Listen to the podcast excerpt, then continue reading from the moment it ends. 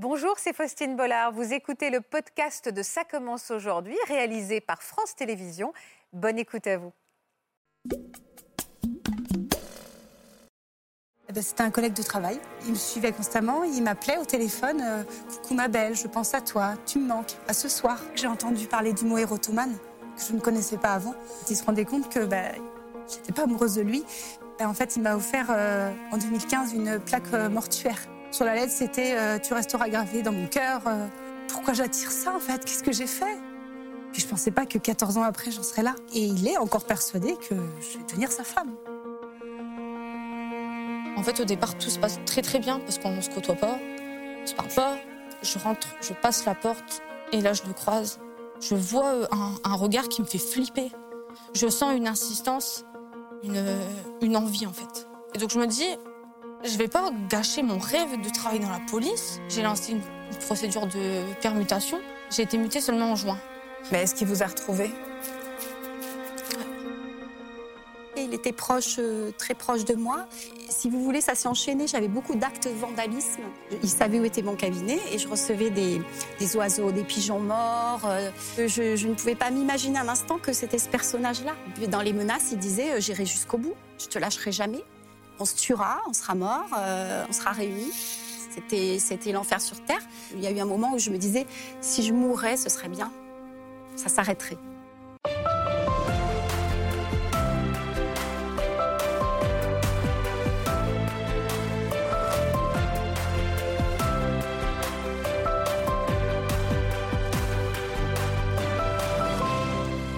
Bonjour à tous et merci de nous rejoindre sur France 2. Je suis toujours très touchée par votre fidélité. Bonjour Brigitte. Bonjour Faustine. Merci beaucoup d'avoir accepté notre invitation. Vous êtes venue nous parler du harcèlement que vous avez subi pendant des années de la part d'un homme, un érotomane plus précisément. On va revenir avec nos spécialistes sur ce que veut dire ce mot. Mais d'abord, combien de, de temps cet homme a été à vos trousses? Parce qu'on peut vraiment utiliser cette expression. hein. Il vous a poursuivi pendant combien de temps? 14 ans. 14 ans. Aujourd'hui, il est toujours sous surveillance? Oui, il est sous bracelet électronique. Euh, De quelle manière il vous harcelait? Jusqu'où il est allé cet homme? Alors, ça a commencé par des lettres, des cartes. Il venait aussi à mon domicile. Ah oui. Euh, il me suivait partout jusqu'à une violation de domicile D'accord. pour finir par une agression. Euh, une agression? Oui. Ah oui, il est vraiment tombé dans de la folie? Oui. Justement, quand les, les policiers ou les gendarmes sont allés perquisitionner chez lui, parce qu'encore une fois, c'est allé devant la justice, qu'est-ce qu'ils ont trouvé chez lui? Alors, ils ont trouvé euh, des photos de moi encadrées dans sa chambre. Ils ont retrouvé des lettres de menaces dans l'ordinateur qu'il m'avait envoyé. Et ils ont aussi retrouvé la signification du mot Brigitte sur son bureau. Je vous serais ému. Ah oui, j'ai pas beaucoup parlé de cette histoire euh, à mon entourage. Donc euh, aujourd'hui, je me libère. Et, euh, Ça me touche que vous le fassiez chez nous. Pourquoi vous n'en avez pas parlé à votre entourage? J'avais peur pour eux. J'avais peur qu'ils veulent se venger et euh, que eux finissent euh, devant la justice par rapport à cette histoire. Donc j'ai préféré rester dans le silence. Alors pourquoi accepter d'en parler aujourd'hui? Parce qu'aujourd'hui, la justice m'a reconnue victime et je me sens soutenue, du coup, par la, par la justice maintenant. Qu'est-ce qui vous reste comme, euh, comme séquelle de toute cette, euh, cette épopée dramatique? Euh, j'ai été traumatisée par, par l'agression. alors, c'était pas sur moi, c'était sur un ami. Euh, maintenant, j'ai peur du noir, j'ai peur des bruits et euh, j'ai aussi peur pour mon fils. Il a quel âge votre fils? Il va avoir 17 ans. Vous avez peur pour lui? Oui. Brigitte, on va, pendant ces 14 années de harcèlement, vous avez toujours fait en sorte de garder la face. D'ailleurs, aujourd'hui, vous m'en parlez, fragile mais souriante. Vous êtes une femme très forte et vous êtes d'un naturel extrêmement positif. On va découvrir euh, quelques photos que vous nous avez confiées pour faire connaissance avec vous, pour vous permettre de respirer. Et on va aller retrouver nos autres invités, parce que vous savez, à plusieurs, on est toujours plus fort. Oui. On regarde Merci. A toujours eu un caractère joyeux et positif dès sa plus tendre enfance. Cadette d'une fratrie de trois enfants, la petite a en effet grandi à la campagne, entourée de beaucoup d'amour. À 18 ans, la jeune femme rencontre l'homme qui deviendra le père de son enfant et six ans plus tard, tombe enceinte d'un bébé surprise pour son plus grand bonheur.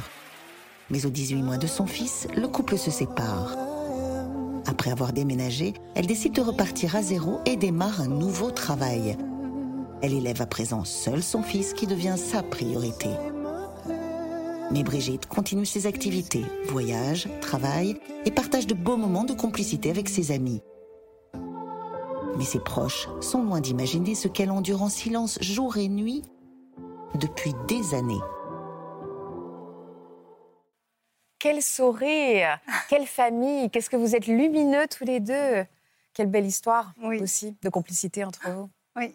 Je vous présente à vos côtés Florine. Bonjour Florine. Bonjour. Merci beaucoup d'avoir accepté notre invitation. Euh, je sais que vous êtes encore fragile, Florine, puisque l'histoire que vous allez nous raconter est toujours en cours. Euh, on va vous accompagner. Je sens immédiatement votre fragilité. Et vous savez, la force de cette émission, c'est aussi de pouvoir vous réunir. Et je pense que vous allez pouvoir vous épauler les unes les autres. OK, Florine? Vous êtes la plus jeune, en plus, sur ce plateau. Merci beaucoup d'être là. Je vais prendre soin de vous. Faites-moi confiance. Je vous présente Carole également. Bonjour, Carole. Merci également d'avoir accepté d'être là aujourd'hui. C'est un témoignage également très fort que vous allez nous livrer. Je vous présente Frédéric Casanova et Laurent Carilla, avocats et psychiatres qui vont nous accompagner. Merci beaucoup. On a beaucoup de questions évidemment juridiques, mais aussi sur l'érotomanie. On va y revenir, euh, Laurent, parce qu'il y a des explications, il y a des stades, c'est finalement très concret. Euh, on, va en parler avec vous. Mais d'abord, je voudrais qu'on se plonge donc euh, tout de suite dans votre histoire, Brigitte. Euh, dans quel contexte vous avez fait la connaissance de cet homme dont on va parler? Eh ben, C'était un collègue de travail. D'accord Je Euh, peux me permettre de vous demander dans quel domaine vous travaillez? Alors, avant, Ouais, avant. dans les travaux publics. D'accord. D'accord. Dans quel état d'esprit euh, vous étiez quand vous l'avez rencontré? Est-ce que vous veniez d'arriver dans cette entreprise? Oui, je venais d'arriver dans, dans cette entreprise il y a quelques mois auparavant. Euh, je venais de me séparer de- du père de mon fils quelques mois aussi avant. Et mon papa est décédé euh, quelques oui. mois avant. Donc, Donc, il y avait quand même pas mal de. Un terrain de fragilité. Oui, tout à fait. Mais je restais euh, confiante euh, de vouloir repartir sur un bon équilibre de vie avec mon fils. C'était vraiment ma, mon objectif. Quel genre d'homme c'était, physiquement Et puis, au départ, la première impression qu'il vous a donné, cet homme? En fait, il y avait, moi, je n'avais pas vraiment d'intérêt. En fait, je- c'est un homme, un collègue de travail. En fait, il n'y avait pas de, j'avais pas d'informations du tout sur lui. Après, il m'apportait des documents administratifs. euh, voilà, j'étais souriante parce que je suis souriante, et c'était bonne journée, au revoir. En fait, Ah, C'était neutre. Ah oui, complètement. Il n'y a rien. A jamais eu de, de rapprochement, que ce soit par les mots, par euh, physiquement, vraiment. Lui, il n'a pas cherché à vous séduire dès le départ. Euh, il n'était pas dans ce rapport-là ou au contraire, Alors, vous en avez fait, moi, j'ai observé qu'il était sensible à votre charme? Alors moi, sur le coup, j'ai rien vu euh, parce que voilà, je ne prêtais pas attention. Sauf qu'un jour, il est venu m'apporter des documents administratifs. Et lorsque j'ai ouvert l'enveloppe, il y avait un mot dedans où c'était marqué euh, Brigitte, je t'aime, appelle-moi. C'est un homme qui a 10 ans de plus que moi. Moi, à cette époque-là, j'ai 26 ans. Ah ouais. Euh, bah, vraiment, je ne prête pas attention, en fait. Vous n'avez pas répondu? Non, j'ai pas répondu. D'accord. Et euh, ça, c'était un vendredi. Et quatre jours plus tard, un mardi, ça frappe à mon domicile. Et j'ouvre la porte. Et en fait, il rentre dans mon domicile et il ferme la porte derrière lui. Là, comme ça, direct, en huit jours, euh, tout de suite, il est passé à... Il a débarqué chez vous, quoi. Oui. Et il a fermé la porte derrière vous Oui, je, Oh, je, quelle je lui dis- angoisse. je lui dis, mais qu'est-ce que tu fais là? Et là, il rentre et il ferme la porte derrière lui. Je, je, me, je me vois retourner la tête et voir mon fils de, qui avait à peine deux ans, qui était là. Et je lui dis, mais qu'est-ce que tu fais là? Il me dit, mais tu m'as pas répondu. Mais je dis, mais si j'ai pas répondu, c'est qu'il n'y a pas de suite à donner, en fait. Alors, je voulais pas crier, je voulais pas, euh, je suis pas de ce tempérament-là, puis je voulais surtout pas inquiéter mon fils. Ah, Bien sûr. Donc je lui dis, mais euh, mais il y aura que des relations de travail et euh, rien de plus. Et là, il me répond, euh, ah non, non, je crois pas, tu me plais trop, ma fille, ça va pas se passer comme ça. Il était vraiment menaçant dès le départ, en Mais fait. sur le coup, très oui, mais sur le coup, je me dis, bah, n'importe quoi, quoi. Mais voilà, je lui dis, bah, écoute, j'ai pas envie d'inquiéter mon fils, tu t'en vas maintenant. Et l'histoire est close, je- il y aura que des relations de travail. Il est parti, ce jour-là? Bah là, il est parti, oui. ah, Vous avez eu chaud, hein Voilà. Et puis, euh, bah, c'était le début de, bah, de harcèlement. C'est-à-dire, il a fait quoi, après? Il a fait quoi? Bah, euh, Il me suivait constamment, il m'appelait au téléphone. euh, Coucou ma belle, je pense à toi, tu me manques, à ce soir. Parce qu'il venait très régulièrement à mon domicile. Oh là là là là. Mais il venait régulièrement, il rôdait autour ou il Ah sonnait oui. à la porte? Alors, il sonnait plus à la porte, mais il rôdait autour. Euh, quelques mois après, c'était mon anniversaire. Je ne sais pour quelle raison il a su que c'était mon anniversaire. Euh, je rentrais du sport et euh, je, me gare à un parking. J'avais euh, 50 mètres à faire à pied pour aller à mon domicile. Et, euh, là, je vois une silhouette dans mon rétroviseur. Et je descends et je lui dis, qu'est-ce que tu fais là? Il me dit, bah, c'est pour ton anniversaire. Je dis, mais je veux pas fêter mon anniversaire. Enfin, je, je... rien à faire là. Il me dit, si, j'ai un cadeau. Il me tend un cadeau. Je lui dis, mais j'en veux pas de ton cadeau. Et là, il m'arrache mon sac à dos de- que j'avais sur le- sur l'épaule et il me met le bijou à l'intérieur. Et je lui dis, écoute, il y a mon copain qui va arriver. euh, vraiment, il faut que tu arrêtes. Ça, ça prend des, des ampleurs ridicules. Et je continue à aller vers mon domicile. Il me suit. Et là, je vois un bouquet de fleurs. Je, je, je- je claque la porte, en fait, pour pas qu'il me, me suive. Il y avait quoi dans ce sac à dos? Il vous avez glissé quoi? Alors, c'était un bijou avec, euh, en plaqué or, euh, marqué Brigitte dessus. Oh Voilà. là là là là là là. Vous aviez vraiment un copain ou c'était pour lui faire peur? Non, vous n'aviez pas. de copain, ouais, c'est ce que je me, je me disais, ouais. Non, je nous séparer. Euh, non, non, je... mon objectif, c'était vraiment mon travail et mon fils, en fait. Euh, je... Voilà, donc, euh, et puis ça a continué. Vous avez déjà peur à ce moment-là? Vous étiez agacé, évidemment, mais voilà, énervé, en colère. À quel moment est venue la peur, Brigitte? Alors après, il y a eu... euh, déjà ça. enfin, oui, en fait, j'avais des nuits quand même agitées. euh. Je me disais, mais qu'est-ce qui se passe? Alors après, je me disais, il va se lasser. En ignorant une situation, pour moi, il va se lasser, en fait. Et puis ça a continué la Saint-Valentin. Une carte, un bouquet de fleurs. Et puis il restait très longtemps à me regarder à, à mon, à mon poste de travail. Et un jour, je suis sortie de mes gonds. Et euh, un collègue, un responsable est rentré. Et, et là, je me suis levée et, et je lui ai dit, mais assume ce que tu fais, assume. Et je suis vraiment sortie de mes gonds. Vous en aviez jamais parlé avant hein? Mais non. Euh, j'avais peur en fait. Je venais juste d'arriver dans l'entreprise. Je voulais pas être identifiée à cette Ah, histoire. C'était pas. J'avais honte en fait. Pourquoi vous aviez honte? Mais parce que euh, pourquoi j'attire ça en fait? Qu'est-ce que j'ai fait? Vous êtes remis en question, Bah, vous? Bien sûr. Parce que je dis mais qu'est-ce que j'ai fait en fait? Alors que j'avais rien fait au final. hein, mais euh, puis je pensais pas que 14 ans après j'en serais là. Vraiment, je pensais qu'il allait se lasser. Est-ce qu'il était persuadé qu'il vous, que, que vous l'aimiez aussi et que vous vouliez pas vous l'avouer? Oui, je l'ai appris euh, plus tard parce que euh, lorsqu'il a été lui aussi convoqué par le directeur général, il lui a dit mais elle le sait pas encore, elle va le devenir ma femme. Ah là là là là. Et c'est son sourire. euh, Elle est voilà, il était persuadé et il est encore persuadé que je vais devenir sa femme. Incroyable. Même aujourd'hui, en fait. Oui. C'est dingue. Alors, juste quelque chose.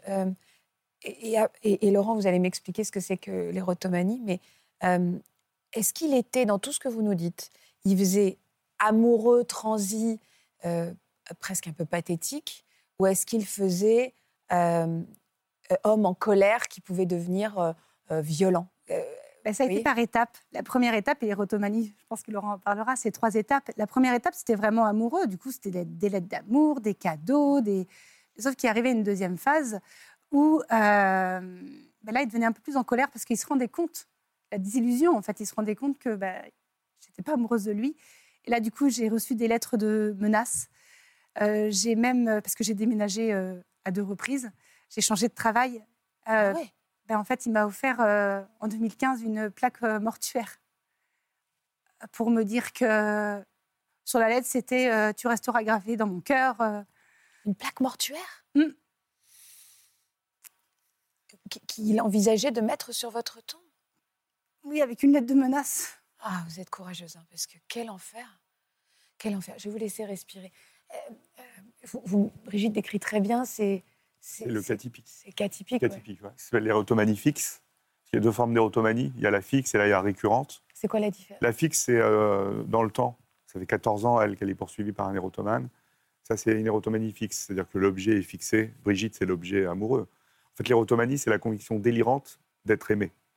Et Là, en l'occurrence, on a l'impression... Bah, Brigitte con- a dû, a dû faire un petit sourire. Enfin, c'est n'importe quoi. Par exemple, vous, euh, ah, euh, on prend l'exemple comme ça, c'est ah, votre boucle d'oreille bouge, elle doit être amoureuse de moi. Et c'est comme ça que ça part, en fait. Ah de n'importe quoi, et tout Ouais. d'un coup, vous êtes sûr et après, tout a une signification amoureuse. Ah ouais. Ouais. Donc, elle n'arrivait pas à se l'avouer, en fait. Donc, lui dit, bah, elle va se l'avouer qu'elle-même, elle m'envoie plein de signaux, en fait. Ouais, il y a un premier signal, après un deuxième signal, et après c'est fixé en fait. Elle devient un objet d'amour. Et vous avez des formes d'érotomanie récurrentes, c'est-à-dire il y a une petite érotomanie, on se fixe sur quelqu'un, hop, on s'arrête, on se refixe sur quelqu'un, hop, on s'arrête. Il y a ces deux formes-là. Ça, c'est les deux formes habituelles. Et après, dans l'érotomanie, il y a, dans l'érotomanie, il y a trois phases. L'espoir, c'est l'espoir. Ben, Il va se passer quelque chose. il va se passer quelque chose. Je lui envoie des cadeaux, euh, je lui envoie des signaux, je lui envoie des textos. Enfin, les formes d'érotomanie moderne, c'est avec les réseaux sociaux.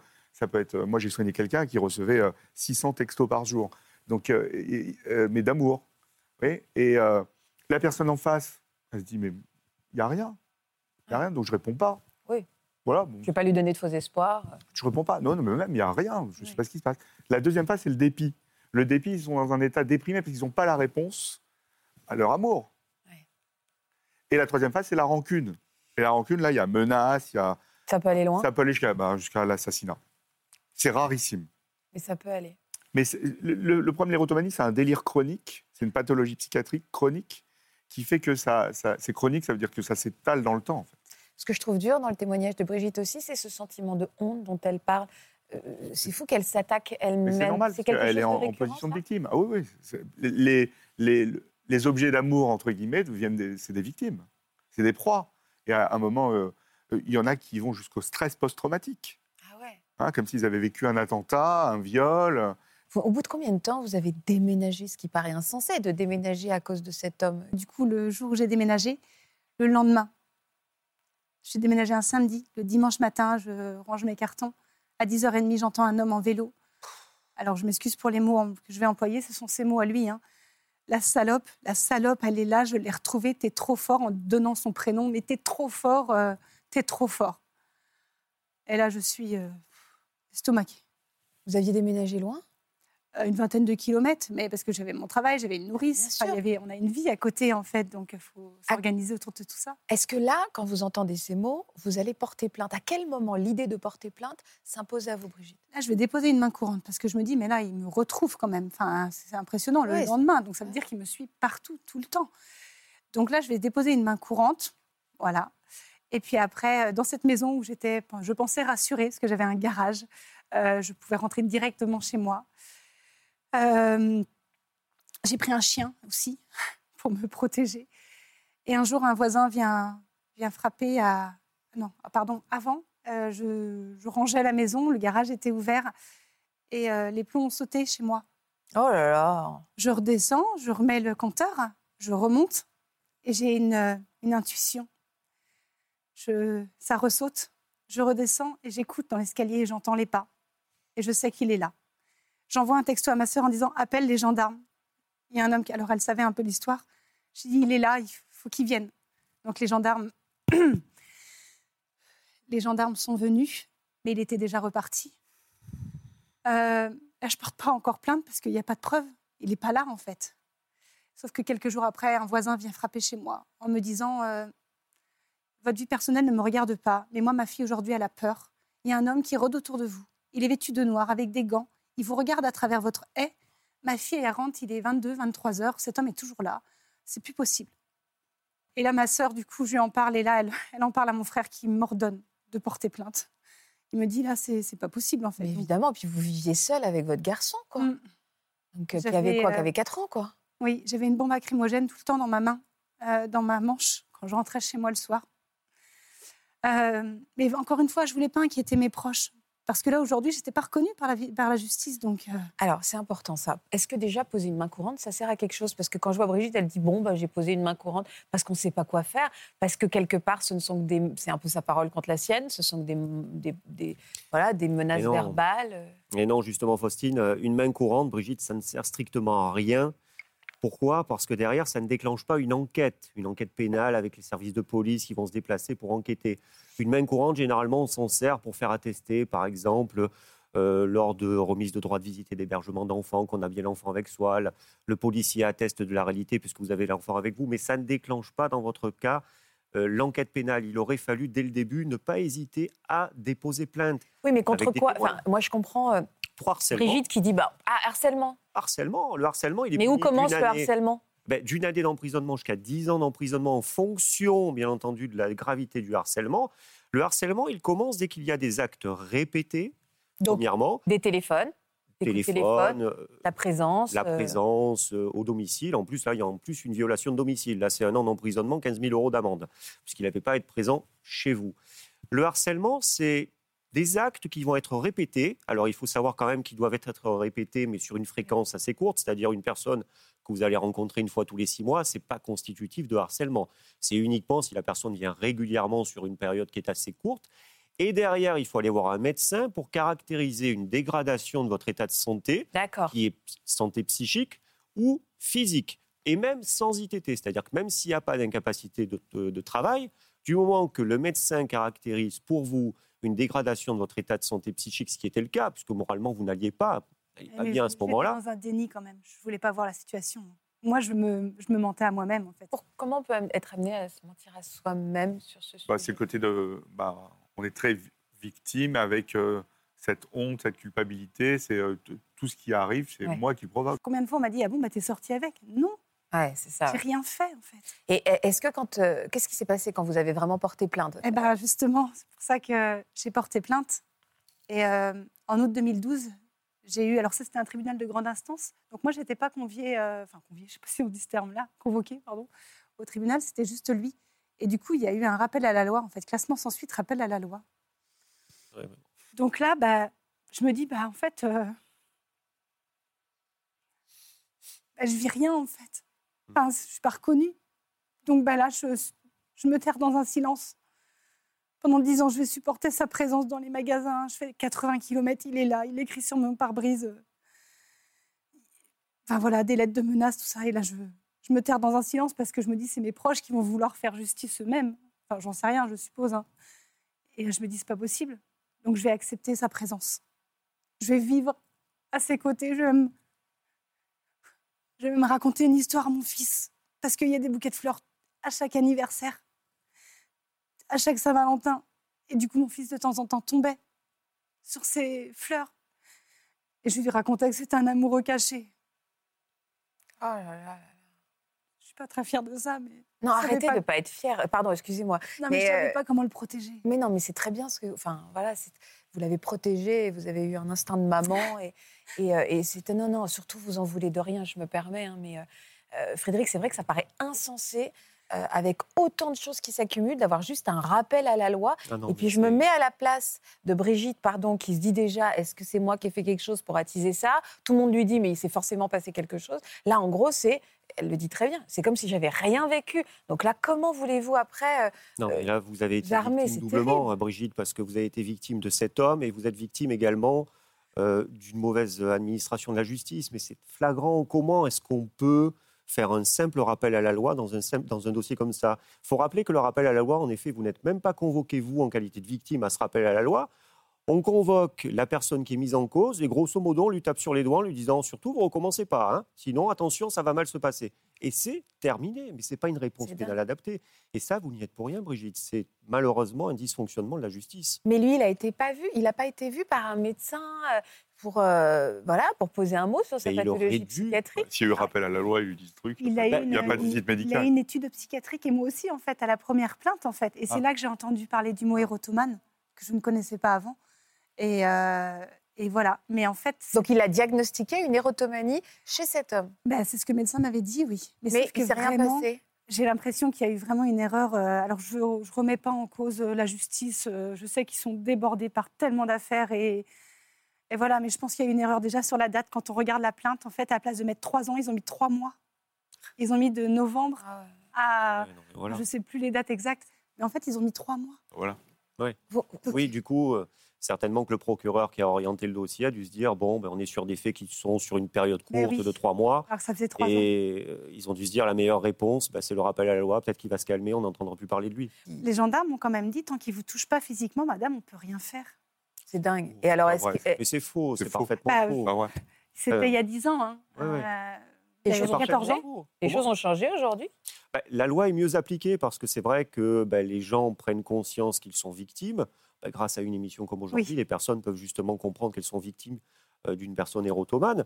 Et euh, la réponse pénale s'adapte. Mais je le disais tout à l'heure, c'est puni jusqu'à 10 ans d'emprisonnement. C'est grave quand même. Ça va de 1 à 10 ans C'est bien d'emprisonnement. de le dire, c'est très bien de le dire.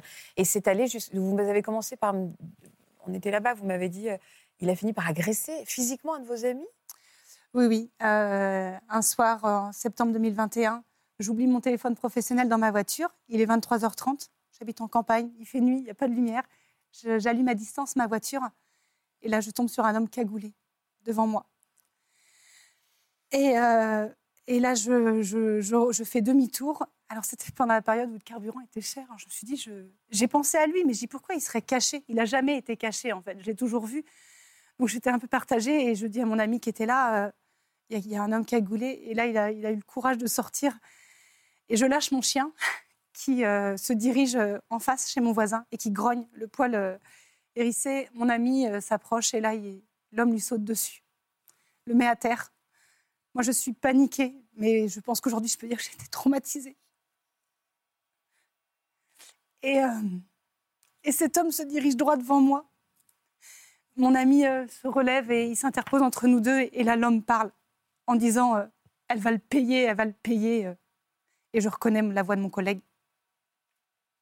Donc, on va porter plainte. Bah ouais. Et du coup, euh, cette fois-ci, euh, bah, il a eu une perquisition à son domicile. Et c'est là que je vous disais, euh, ils ont retrouvé des photos de moi encadrées parce qu'ils me prenaient en photo. J'étais encadrée dans sa chambre. Ils ont retrouvé dans son ordinateur euh, des lettres de mena- les lettres de menaces qu'il m'avait écrites. Oh là là. Et, euh, et du coup, on a été jugé en mars 2022 et, et là, j'ai été reconnue. Parce que les preuves étaient là. Donc, euh, il, est en prison- il a 18 mois d'emprisonnement, 10 mois avec sursis, 8 mois avec un bracelet électronique et deux ans d'interdiction de venir à mon domicile, à mon travail et dans une commune où je vais très régulièrement me promener. Deux ans, c'est tout? C'est-à-dire que dans... et là, on en est où en fait? Là, il est en avec un bracelet électronique. Oui. euh, Jusqu'en mai. Donc ça dure depuis 14 ans et il a juste pas le droit de s'approcher de vous pendant deux ans? Et je- ben, pardon, j'avais une question. euh, Oui, bien sûr. trop, bien euh, sûr. Il a aussi été jugé euh, à avoir deux ans de suivi psychiatrique. Est-ce qu'il y a un suivi? Est-ce que euh, s'il ne se présente pas au rendez-vous, est-ce que je sais qu'il a un suivi? Parce que moi, je pense que ça peut l'aider.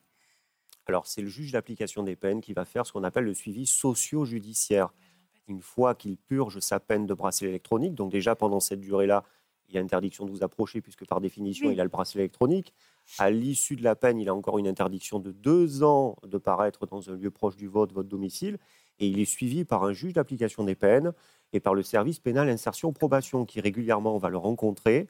Alors au début tous les 15 jours, 3 semaines, et s'il arrive à se euh, faire suivre, ça va s'espacer dans le temps, ça va être des convocations tous les mois, et on va vérifier qu'il est suivi psychiatriquement parlant, qu'il prend le traitement s'il a un traitement à prendre. Donc rassurez-vous, il y a tout un suivi qui est mis en place derrière. Et est-ce que ça se soigne l'érotomanie Est-ce qu'on peut Ça se stabilise. Ça se C'est une stabilise. maladie chronique, comme toutes les maladies chroniques, ça se stabilise. On a toujours la maladie, on peut rechuter. Et en fait, l'érotomanie, c'est l'expression de euh, je recherche, euh, euh, il me faut quelque chose pour compenser cette perte d'amour que j'ai eue pendant longtemps. Vous ressentez quoi pour cet homme aujourd'hui? Mais en fait, euh, les gens sont souvent surpris. Je veux même pas de mal, en C'est fait. ce que je ressens en fait. Mais C'est non, je veux qu'il soit soigné, qu'il me laisse tranquille.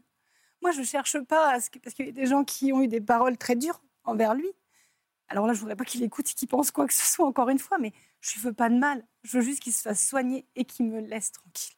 Vous, avez déjà eu l'occasion de lui parler directement, de- à part au début, après, euh, quand il vous suivait, tout ça. Un jour, euh, vous avez eu l'occasion de lui dire ça? C'est pas un reproche, c'est une vraie question. Alors au tout, tout, tout début, je lui ai dit, mais va te faire suivre par un psychologue. Moi, je ne peux pas t'aider. Je suis pas la personne. Des fois, je suis aussi euh, voulu d'avoir été trop compréhensive, trop gentille. Mais euh, je ne suis, pas- je suis pas d'un tempérament méchante, en fait. Du coup, euh, voilà, je voulais juste qu'il aille se faire aider. Mais après, forcément, j'ai eu de la colère. Quand il y a eu l'agression, j'ai eu beaucoup Ah de bah, colère contre sûr. lui. Et j'ai une pensée pour votre ami, hein, parce qu'il a été formidable et extrêmement courageux. Oui, je le remercie. Oui, parce que tout le monde ne se serait pas interposé. Non. Est-ce qu'il y a le, un bon comportement euh, On va le voir avec Florine qui est en plein dedans, justement. Est-ce qu'il y a un bon comportement à adopter face à un homme, ma- ou une femme d'ailleurs, parce qu'il y a des femmes ottomanes évidemment, face à quelqu'un malade comme ça? Comment il faut réagir D'ailleurs, l'érotomanie est une pathologie plus féminine. Ah oui? Ouais, beaucoup plus. Il y a trois femmes pour un homme dans la la maladie. Euh, Mais, mais le comportement par rapport au. il faut. Ce qui est difficile, c'est que dans la, phase la première phase, la phase d'espoir, tout est, tout est cool globalement. C'est-à-dire que c'est des petits cadeaux, des petits machins. Donc on ne peut pas se dire, euh, il va m'arriver quelque chose. Mais la, la première chose, c'est, un, c'est il ne faut pas répondre. Mais rien du tout. Rien répondre. Mais c'est ce que vous avez fait. Mais il ne faut pas répondre. Et Ne donner aucun espoir, justement. et la deuxième chose, c'est qu'il faut aller vite porter plainte. Et la troisième chose, c'est à un moment qu'on n'arrive plus à rien gérer en tant que victime, il faut se faire aider par un psychologue ou un psychiatre. Ouais, pour se faire accompagner. Est-ce que plus vite on porte plainte, plus vite la deuxième plainte potentielle sera prise au sérieux quand il y a un antécédent? Oui, alors bien entendu, il faut quand même, attention, pour déposer plainte, caractériser plusieurs agissements répétés. Ouais. C'est le fondement légal. Donc, juste aller déposer plainte avec un seul agissement, ça Ça suffira ne tiendra pas. pas la route. Alors, il y a, je dirais, déjà préparer son dossier, c'est-à-dire faire faire des témoignages aux personnes Apporter qui sont là, preuves, qui quoi. vont apporter des preuves, des éléments. Et quand on commence à caractériser un harcèlement sur quelques semaines, là, on peut vraiment aller déposer plainte et on sera pris au sérieux. Et bien entendu, si les agissements continuent, vous retournez au commissariat avec votre plainte initiale, vous dites j'ai déposé plainte à telle date, il y a encore des agissements, raccrochez les nouveaux agissements à ce dépôt de plainte initial, Je c'est très important. Florine, euh, vous qui êtes en, en plein dedans, et je vous ai vu très émue hein, pendant le témoignage de Brigitte, est-ce que vous vous dites aussi, vous comprenez ce sentiment de honte, de euh, qu'est-ce que j'ai pu faire qui a attisé ça, quoi? Moi, c'est le premier truc que je me suis dit. Ah ouais? En fait, quand ça s'est passé, je pense que quand on subit de l'harcèlement, que ce soit par des hommes, des femmes, à l'école, etc., le premier truc qu'on se dit, c'est qu'est-ce que j'ai fait en fait? Pourquoi moi, quoi? Ouais, Vous vous sentez attaqué, c'est le mot? Ouais. Au, au départ, je le voyais vraiment comme. euh, juste, on va dire, il est amoureux, c'est compliqué, je me doute bien, peut-être qu'il n'a pas la, la fille pour venir me draguer, un truc comme ça, quoi. Il Oui, il y sait pas de comment s'y prendre. Et euh, c'est euh, au fil du temps, c'est mes collègues qui m'ont fait me rendre compte que c'est pas normal, Florine. Là, c'est pas, il vient pas te draguer, c'est pas normal. Ça fait combien de temps que ça dure? Depuis 2020, juin 2020, Et vous en êtes où aujourd'hui, Florine j'en suis euh, que j'ai consulté beaucoup de professionnels. Pour vous, Ouais, pour moi, j'ai été euh, de moi-même voir euh, des psychologues. c'est bien. Et ce qui m'a aidé, c'est voir une hypnothérapeute. Parce qu'en fait, elle m'a fait visualiser cette personne et j'ai pu lui dire tout ce que j'avais envie de lui dire. Et mon objectif, là, maintenant, c'est qu'en fait, un jour, je vais le croiser. Je le sais que je vais le croiser. Cette fois-ci, je ne vais pas rebrousser chemin. Je vais aller devant lui. Et tout ce que j'ai dit ce jour-là, il va se le prendre.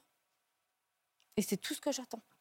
C'est pour ça que vous êtes là aujourd'hui, Ouais. pour être reconnue en tant que victime et pour vous donner l'impulsion et cette force? Ouais, puis aussi pour montrer à ma famille que j'ai pas menti. Pourquoi? Ah, ah, ah, Parce que votre famille, il y a des gens qui vous ont soupçonné de Ouais. mentir? Des Ah oui amis, des amis qui étaient dans le même milieu de travail que nous deux. En fait, euh, la personne qui me harcèle, clairement, on a fait les mêmes études. On s'est retrouvés dans la même école, mais pas dans la même classe. Et en fait, euh, les personnes que j'ai gardées en contact de cette école, École de quoi? École de police, les gens que j'ai gardés en contact de cette école, ils m'ont dit Oh, c'est bon, vas-y, tu te fais des films. Quand je dis ça, je parle quand même de ma meilleure amie avec qui euh, j'étais en- on était en internat. Euh, J'avais un copain à ce moment-là. Et en fait, lui ne m'écoute pas. Ma meilleure amie ne m'écoute pas. Mes amis de l'extérieur de ce métier me disent Vas-y, t'en fais des caisses. Ça y est, l'harcèlement, c'est à la mode. T'as décidé que tu vivais de l'harcèlement. C'est la double peine, quoi. Ouais, c'est ça. C'est la double peine et, euh, je, et je sais que c'est pour ça que vous êtes là. Ouais. Et je sais aussi que euh, le témoignage de Brigitte, le témoignage de Carole vont vous accompagner et, et que les- j'espère vraiment que les gens vont comprendre à travers votre aussi. témoignage ce qui, la réalité de ce que vous vivez. Et, et quand on voit l'état de, de, de- de vos aînés euh, sur ce plateau, on voit à quel point ça peut laisser des traces ind- indélébiles. Euh, donc cet homme, vous êtes à l'école ensemble, Ouais. vous n'êtes pas dans la même classe, il a à peu près le même âge. Euh, c'est sur le terrain professionnel que vous allez après le, revoir? Ouais.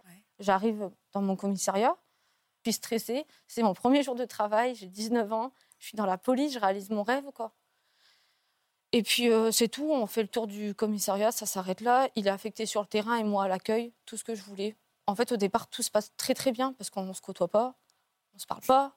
Donc, Vous en moi, fichez, quoi. ouais, ma vie va très bien. Ouais, ouais, j'ai bien compris. je travaille en binôme en fait avec un homme, mais j'ai notre collègue qui travaille aussi avec un homme. Et puis en fait, cet homme est affecté ailleurs. Et là, euh, mon capitaine me reçoit dans son bureau et on m'annonce que mon nouveau binôme, c'est lui. Parce que sur le terrain, ça va pas et qu'on me met en binôme avec lui.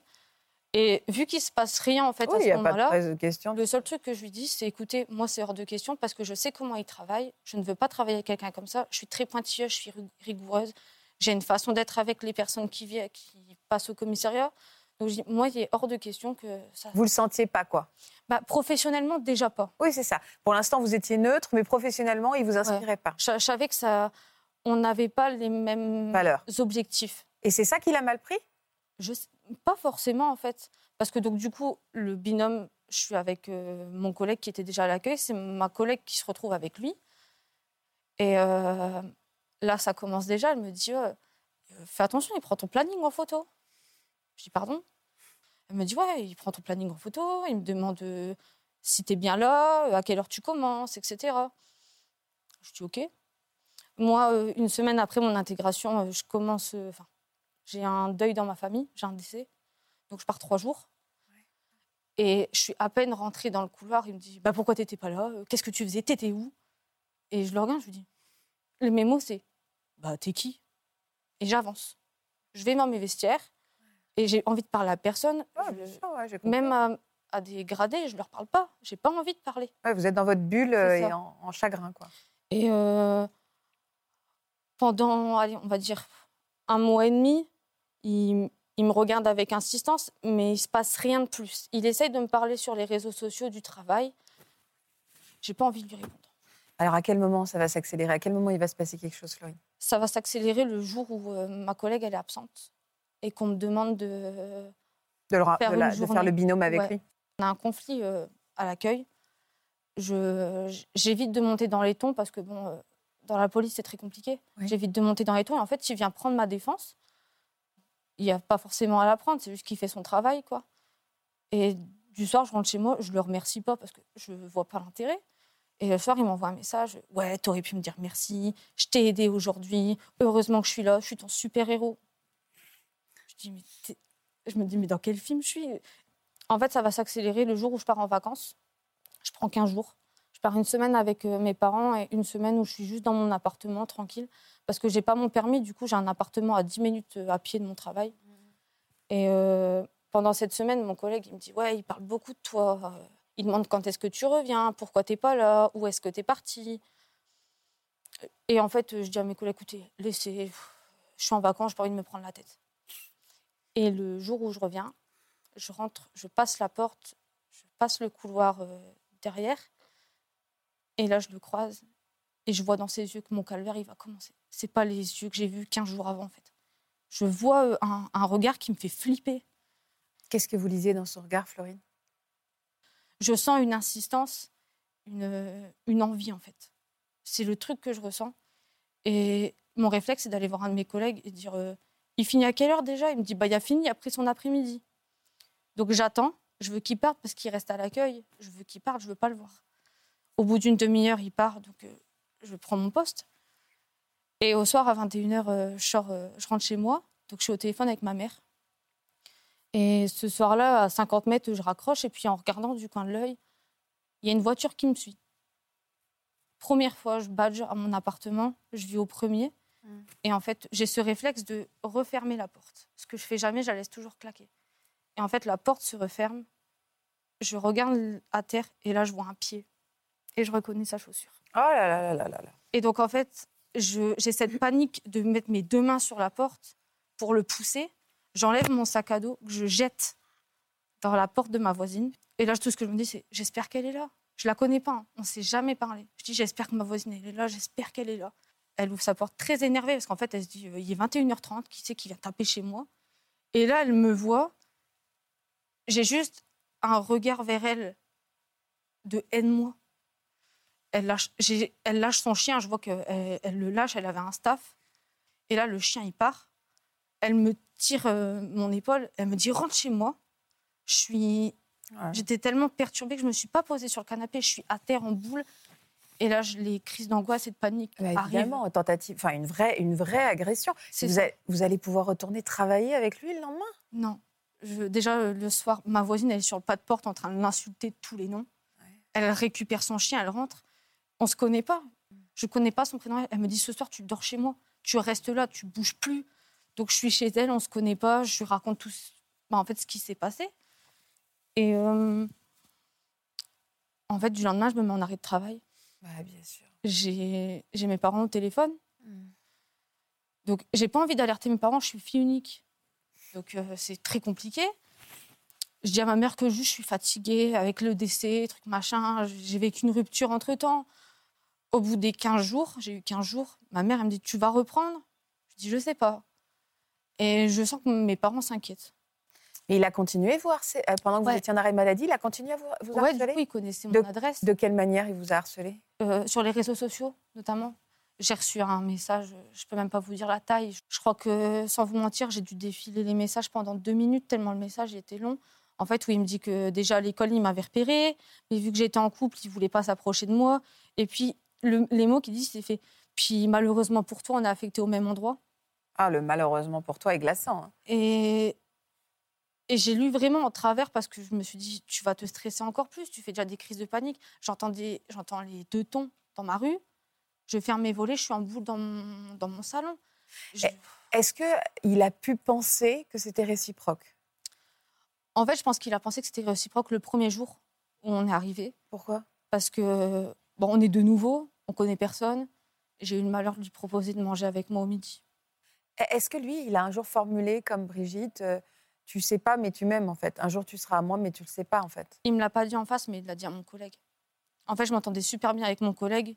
Lui, il a une trentaine d'années, sa, sa femme, elle est enceinte, donc euh, rien à craindre, quoi. Et il va voir mon collègue et il lui dit, euh, droit dans les yeux et très menaçant, avec le doigt sous le menton, Florine, elle est à moi. Tu vas rien, tu vas Oh pas la toucher, tu vas rien en faire. Et là, vous avez porté plainte? Vous avez jamais porté plainte? Ben, c'est compliqué. Parce que, Dans un commissariat, bien évidemment, c'est le petit, le, le- le détail qui, qui- change tout. J'en ai fait six. Avez quoi? Six commissariats. Avez fait six commissariats? J'ai pas fait le mien. J'ai pas fait celui où je travaillais. Parce que pff, je me suis dit, on va me dire, euh, allez, vas-y. On va me prendre pour. On va croire que c'est une vanne. On le fait. C'est vrai que c'est des trucs que les collègues font souvent en mode. euh, Ah, quand Oh, c'est un visitage, quoi. Ouais, c'est ça. Il m'a volé ma bouteille d'eau. Il a bu dans ma bouteille d'eau. Fait une petite. euh, voilà. Mais attendez, dans les six commissariats, vous avez été accueillis comment? Alors, dans le premier, de moi-même, je me suis dit, je vais faire une main courante.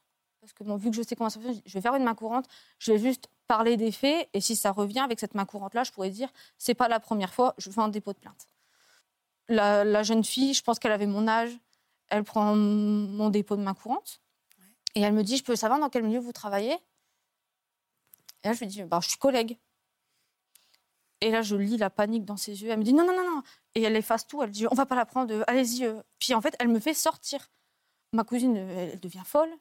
Elle dit, ouais, c'est quoi ce bordel? Il est hors de question, vous allez prendre sa main courante. Mais eux, ils paniquent. Parce que c'est en fait prendre un dépôt de plainte contre une collègue ou un collègue. Qu'est-ce qu'on peut faire dans ces moments-là? Est-ce qu'il y a un recours pour euh, Qu'est-ce qu'on peut faire? Il faut savoir, Florine, que tout dépôt de plainte doit être pris par un agent de police judiciaire. C'est l'article 15-3 du Code de procédure pénale qui oblige l'agent de police à récupérer, à prendre tout dépôt de plainte. C'est la loi. Si, par malheur, vous vous opposez à un mur, quelqu'un qui ne peut pas, vous pouvez écrire directement au procureur de la République. Il y a aussi la possibilité d'écrire au procureur de la République pour qu'il dépose une plainte. Troisième possibilité, vous pouvez aussi prendre conseil auprès d'un avocat qui pourra directement aller frapper à la porte d'un substitut du procureur de la République ou du procureur de la République lui-même pour faire enregistrer votre plainte Oui. auprès du tribunal. Mais tout ça, c'est de l'argent et Florine a 22 ans. Et... Non, pas obligatoirement. Une simple consultation en cabinet d'avocat, euh, des fois, euh, même vous avez droit peut-être à une aide juridictionnelle ou des choses comme ça. Donc, Mm. il faut surtout pas hésiter à se faire aider. Mais je le rappelle à nouveau, toute plainte doit être prise, article 15-3 du Code Oui, de on peut dire à quelqu'un, vous êtes obligé de prendre la plainte. Voilà. Mais bon, encore une fois, on parle d'une toute jeune femme. Et je Il faut avoir de l'aplomb, hein, elle est fragilisée. Vous êtes resté combien de temps en arrêt maladie, Florine? Huit mois. Et alors là, vous en êtes où? Vous avez repris le travail? Euh, en fait, en janvier, j'ai décidé d'en parler à mes parents. Et c'est mon père que j'ai au téléphone. Et je dis à mon père, écoute, papa, je t'ai pas tout dit. Je lui dis, éloigne-toi de maman, je veux pas et tout. Je suis très, très proche de ma mère. C'est ma meilleure amie. Je fais tout avec ma mère. Et votre papa Alors comment il a réagi?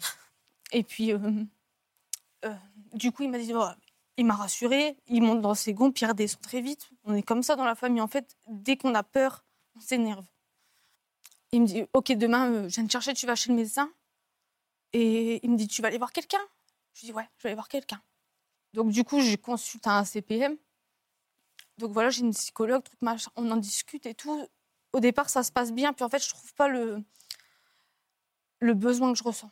J'ai pas ce truc. Et donc, je me dis, je vais pas gâcher mon rêve de travailler dans la police pour un vieux mec. Du coup, j'ai pris, euh, j'ai eu un syndicat qui m'a fait, euh, avec qui j'ai lancé une, une procédure de permutation pour partir en fait plus proche de chez Bah, moi. Bien sûr, vous avez été muté. Ouais, j'ai été mutée seulement en juin. Mais est-ce qu'il vous a retrouvé En juin, je suis là-bas. Les mois se passent bien. En septembre, je pars en vacances avec mon copain actuel et tout, et mes parents. Ça se passe super bien. Donc je me dis, ça y est, je suis enfin dans, dans une zone euh, sécurisée, en fait. Voilà. Et puis, euh, c'était en novembre. On n'avait personne à, à l'accueil. Et je regarde les caméras de vidéosurveillance. Et là, je vois un fourgon de police qui arrive. Parce que des fois, on se rend visiter tout entre nous, enfin, les commissariats de secteur. Et là, je zoome et je le vois dans la voiture. C'est ça y est, ma, ma collègue, elle devient Descends, va te cacher dans les vestiaires, truc machin, tu remontes pas jusqu'à temps que je t'appelle, tu restes en bas. Je suis en bas, j'attends. Et elle me dit, elle me dit mot pour mot, mais il est malade. Il a cherché dans les toilettes, il a été regardé sous le bureau. Si j'y étais pas, qu'est-ce que je ferais sous le bureau? Euh, Il a cherché partout. Ils, ils sont partis. Je suis remontée, là, je dis, je te préviens, demain, je viens pas, je démissionne. Ah, vous avez quitté la J'ai police démissionné. Et alors, vous faites quoi maintenant? Actuellement, je suis vendeuse. Enfin, j'ai déménagé, euh, du coup, quand je me suis mis avec mon conjoint. Euh, on a déménagé quand même à 20 minutes de route. Oui, mais lui, il vous laisse, il vous laisse tranquille. Non. Mais maintenant que vous n'êtes plus dans la police, c'est pas plus facile de porter plainte? En tant que jeune euh, femme agressée, quoi. J'y suis allée, euh, il m'a dit, oh, le harcèlement, c'est à la mode. Enfin, il y a une réponse pénale, il faut le savoir quand même. Il y a, il y a maintenant des condamnations qui sont prononcées par les tribunaux. Donc, vraiment, gardez espoir, Florine, et essayez de vous faire aider par un professionnel qui va pouvoir aller à taper à la bonne parce qu'à un parce moment, que- euh, il faut, un faut- moment, faut quelqu'un aille malheureusement, faire pour voilà. vous, quoi. Euh, Carole, vous, vous êtes là pour nous apporter un petit peu d'espoir. Combien de fois vous avez porté plainte contre cet homme dont vous allez nous parler? Alors, je dirais que j'ai fait des tentatives de plainte une centaine de fois, mais que réellement, euh, ça doit être une cinquantaine de plaintes à peu près. 50 Oui. plaintes. Et aujourd'hui, ce cauchemar est fini? Alors, aujourd'hui, ce cauchemar est fini. De quelle manière vous avez réussi à y mettre fin? Donc, moi, j'ai négocié ma paix, c'est-à-dire que j'ai trouvé une solution pour qu'il me laisse tranquille. C'est quoi cette solution? Bah, la solution, c'est que j'ai dépéri à petit feu et j'ai donc euh, fait un cancer du sein. Et là, j'ai tenu à ce qu'il me voie malade pour pouvoir lui dire que, bah voilà, tu voulais me tuer, mais écoute, le cancer va le faire à ta place. Donc voilà, maintenant, euh, je pense que tu peux me laisser un petit peu souffler, puis euh, les choses vont se faire. Et, et moi, en échange, je vais faire en sorte, je vais te signer un document comme quoi j'annule toutes mes plaintes. Il y en avait énormément. Alors, vous avez été lui parler directement, c'est pas pour rien. C'est aussi parce qu'il était proche de vous physiquement. On parle d'un voisin, c'est ça? Oui, tout à fait. Il était proche, euh, très proche de moi. Et puis, euh, contrairement aussi aux personnes qui sont présentes, s'est placé en, en protecteur immédiatement. Pourquoi protecteur? Vous étiez agressé? Et bien justement, c'était la première fois qu'il est entré en contact avec moi pour me dire attention, je pense qu'on t'en veut. Euh, J'ai remarqué qu'on t'a cassé un rétroviseur. Je dis non, ça doit être le camion poubelle, ça. Moi, je voyais pas, j'avais pas d'ennemis, euh, je voyais pas comment je pouvais avoir des ennemis. Donc, euh, les... si vous voulez, ça s'est enchaîné. J'avais beaucoup d'actes de vandalisme. Et là, je me suis dit, c'est étrange quand même, là, ça commence à faire un peu trop. Et plus j'avais d'actes de vandalisme, plus il était présent. Il me disait, tu vois, euh, on t'en veut, hein. tu as besoin d'un protecteur, tu es une femme seule avec deux enfants, euh, tu viens d'arriver dans le quartier, je veux vraiment t'aider. C'était quoi ces actes de vandalisme, outre les rétroviseurs Alors, il y avait des pneus crevés, très souvent. Donc, euh, c'était à coup de quatre pneus par jour. Donc, ça Ah va très oui, vite, en finance. bien sûr. Voilà. Donc il se plaçait en sauveur, quoi, Oui. pour vous approcher. Moi, Oui. grâce à moi, il va rien arriver à ta famille ou à toi, quitte en Voilà. euh, voilà, il m'a mis dans un climat de peur. Euh, je retrouvais des oiseaux morts quand même. euh, à l'époque, j'étais thérapeute pendant 13 ans et je- il savait où était mon cabinet et je recevais des, des oiseaux, des pigeons morts. euh, je me disais quand même, c'est un peu macabre tout ça, c'est étrange. Alors je pensais, je me dis peut-être un, un patient, peut-être.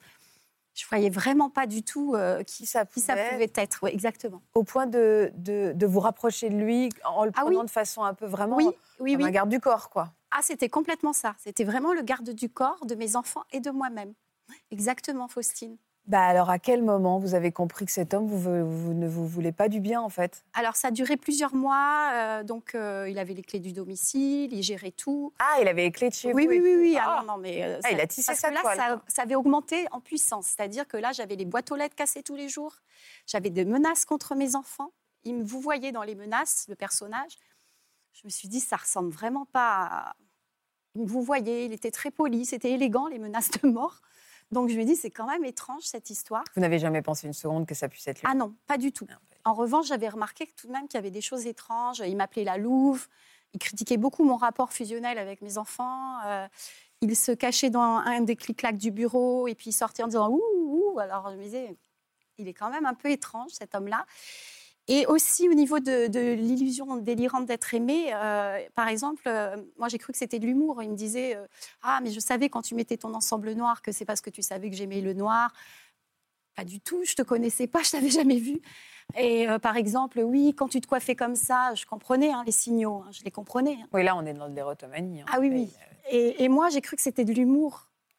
je connaissais cette maladie pour l'avoir légèrement évoquée, mais on m'avait dit que c'était que les stars, les chanteurs, euh, voilà. Et Pas les gens lambda comme moi. Ouais, ouais. À quel moment vous avez compris que c'était lui? Donc vous avez commencé à comprendre qu'il était étrange, qu'il y avait des choses qui vous plaisaient Oui, moyen. et en même temps, euh, extrêmement, contrairement à vous, j'ai j'ai beaucoup euh, apprécié cette personne parce que c'était vraiment mon sauveur. Donc, euh, il s'est créé beaucoup de liens. C'était vraiment très, très, très fort, on va dire. hein. Mais alors il a switché à un moment C'est du jour au lendemain Vous avez vu son vrai visage Alors, ou- quand je lui disais, mais tu sais, ça va mieux, tu devrais rentrer chez toi, reprendre ta vie, euh, ça va beaucoup mieux. Le lendemain, j'avais quelque chose, une croix gammée, des croix, j'avais des choses. Eh, Quel Et là, je me manipulateur suis dit, c'est quand même bizarre. Et une amie euh, psychologue sur Paris m'avait dit, mais t'as remarqué quand même qu'à chaque fois que tu tentes de le repousser, il t'arrive le lendemain quelque chose. Quand même. Enfin, je voyais vraiment pas du tout comment il aurait pu faire ça. C'était un ange sur terre. Donc il y a ouais, c'est fort ce que vous dites. Il y avait Ah, c'était un donc ange en fait c'était des amis qui vous ont alerté oui, sur les moi, je- coïncidences étranges. Ils ont vu quelque chose que vous voyez pas. J'étais dans le déni complet.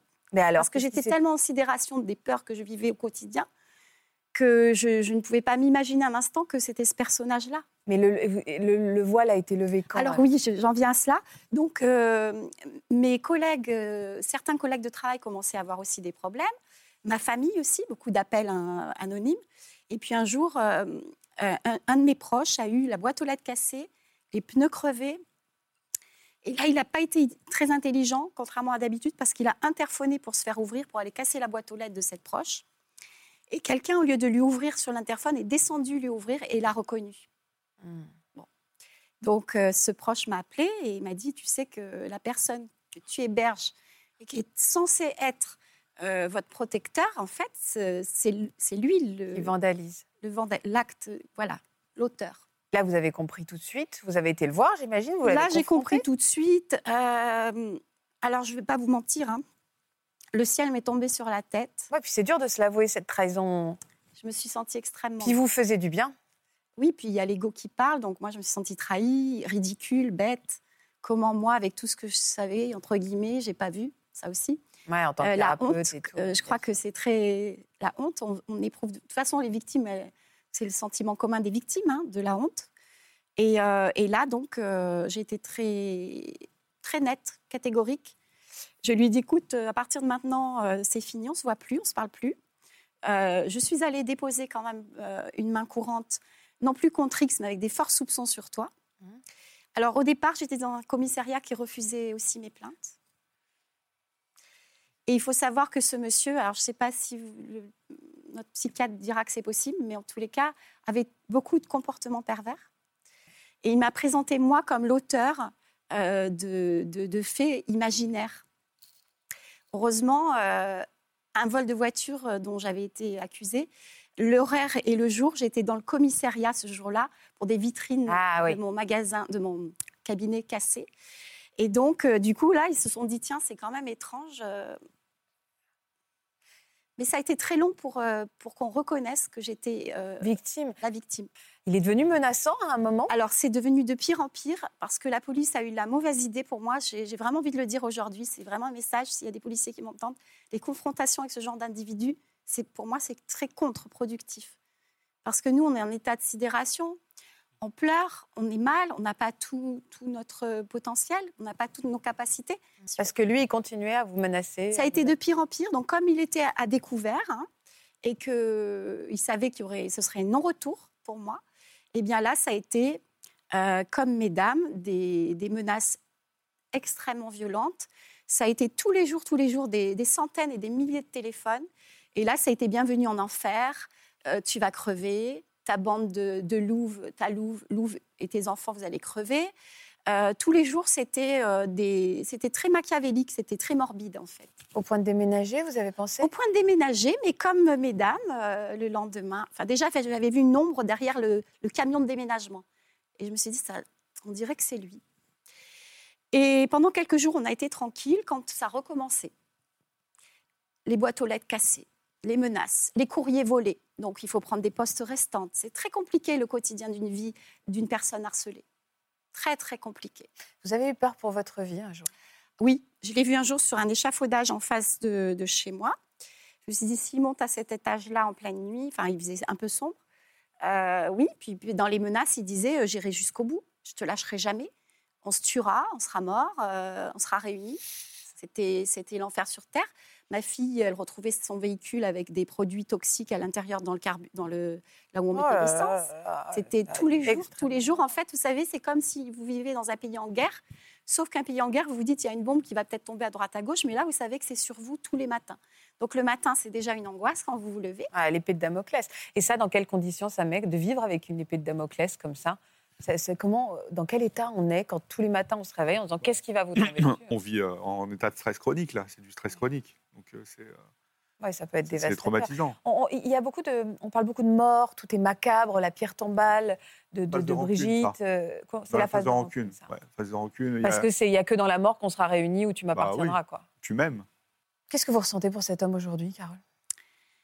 Moi, je suis une personne très croyante, donc euh, je me dis que dans chaque chose, il y a, il y a une part de bien. J'essaye de la trouver. C'est pour ça que je suis là aujourd'hui.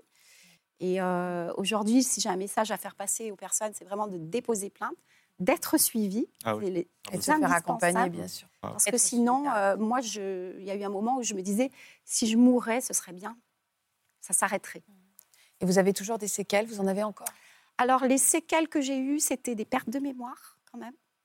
Euh, J'avais des difficultés avec la mémoire. Et quand j'entendais les SMS sonner, comme j'en ai eu des milliers, euh, au départ, c'était très difficile. Mm. Voilà. Maintenant, j'ai quand même énormément d'outils et de gens qui m'ont aidé. Et ça, je tiens vraiment à le préciser que ça, ça a changé. Aujourd'hui, les Mm. séquelles, j'en ai plus vraiment. Euh, hormis le fait que je pense que vous êtes d'accord avec moi pour dire qu'on appréhende quand même qu'il nous revoit. Oui, bien sûr. C'est traumatisant ce que vous nous racontez. C'est très choquant, très bouleversant et on comprend bien à quel point c'est insidieux, ce stress permanent. Et je vois à travers vos émotions, à toutes les trois, à quel point ça a gravé quelque chose de profond euh, en vous. quoi. Merci beaucoup à toutes les trois. Je vous souhaite euh, d'avoir la paix Merci. de tout mon Merci cœur. de nous avoir mis en lumière et parler de cette maladie, c'est important. Merci à toutes les trois. Merci Frédéric, merci Laurent de nous avoir accompagnés avec beaucoup de justesse, comme, tout, euh, comme à chaque fois. Euh, merci à vous pour votre bienveillance envers nos invités, parce que vous êtes très nombreux après à vous manifester euh, auprès d'eux sur les réseaux. Et comme elles le disent, elles ont besoin de soutien, elles ont besoin d'être reconnues en tant que victimes, elles ont besoin que leur message passe auprès des familles. Je pense à ceux qui les connaissent, qui vont comprendre enfin ce qui s'est passé, les amis qui n'ont pas cru, cette honte qui doit changer de côté. Je vous embrasse, je compte sur vous et je vous dis à demain sur France 2. Vous aussi venez témoigner dans Ça commence aujourd'hui. Votre mariage ne s'est pas du tout passé comme prévu. Vous avez enchaîné péripéties et déconvenues. Le jour de vos noces ou pendant le voyage qui a suivi, vous avez réalisé que vous n'auriez pas dû vous marier. Pour une autre émission, vous êtes à la tête d'une famille très nombreuse et parfois le regard des autres vous pèse. Si vous êtes concerné, laissez-nous vos coordonnées au 01 53 84 30 99 par mail ou sur le Facebook de l'émission.